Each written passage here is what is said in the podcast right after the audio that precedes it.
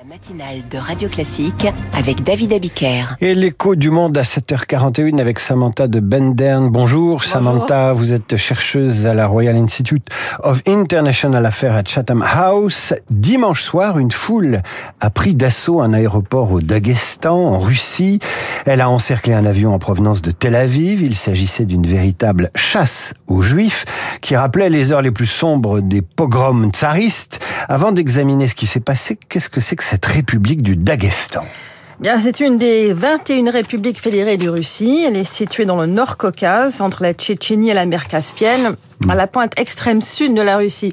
Et je vais vous surprendre. Oui. Mais avec ses montagnes, ses plages de sable fin, ses chevaux sauvages et son caviar, le Daghestan aurait pu être une destination touristique de rêve. Si la géopolitique en avait voulu autrement, et on y produit aussi du vin même si on en boit un peu, car euh, pas beaucoup, parce que le, le Daghestan est à 90% musulman. Alors comment vous expliquez ce pogrom au paradis? Alors, ah, c'est pas vraiment un paradis, mais euh, à première vue, on, on, aurait pu penser à, à un grave dérapage dans une région majoritairement musulmane, qui s'inscrit dans un contexte de colère internationale contre Israël. Mais il faut quand même regarder un petit peu plus loin.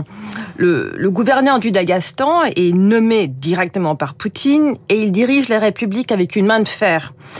Et en, en, pendant la mobilisation de 2022, il a vraiment fait preuve d'un excès de zèle qui a provoqué d'importantes manifestations. Et il y a aussi une colère dirigée contre Moscou, car Moscou s'est largement servi dans les populations non slaves de Russie pour grossir les rangs des mobilisés envoyés en Ukraine. Et ajouté à ça, il y a des tensions intraclaniques dagestanaises et un climat d'insurrection sous-jacent. Donc là, je vois plutôt une explosion de colère euh, qui a été qui étouffée pendant longtemps, qui a trouvé une cible autour de laquelle se focaliser.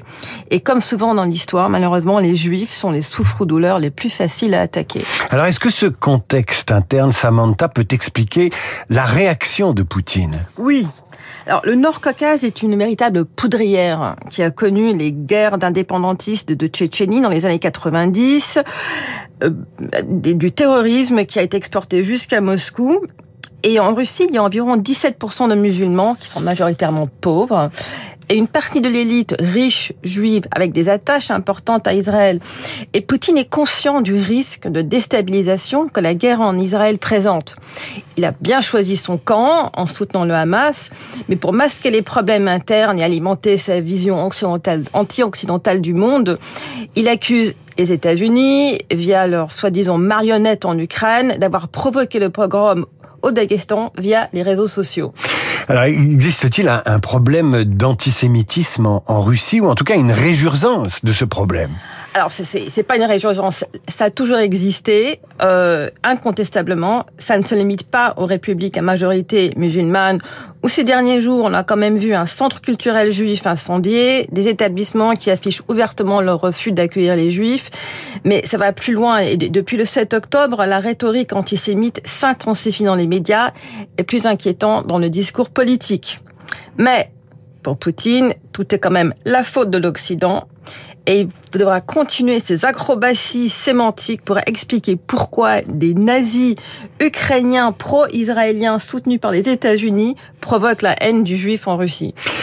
Il faudra comprendre cela. Merci Samantha. L'antisémitisme dans le monde et en France qui se réveille à chaque regain de tension en Israël. Nous en parlerons à 8h15 avec Raïm Corsia, le grand rabbin de France. Il est l'invité de cette matinale. À suivre le journal imprévisible alors qu'à côté de Londres, à 80 km de Londres, se tient aujourd'hui un sommet mondial sur l'intelligence artificielle et ses dangers. Marc Bourreau a reprogrammé les robots célèbres, des robots qui parlent de tout et n'importe quoi. C'est dans moins de deux minutes.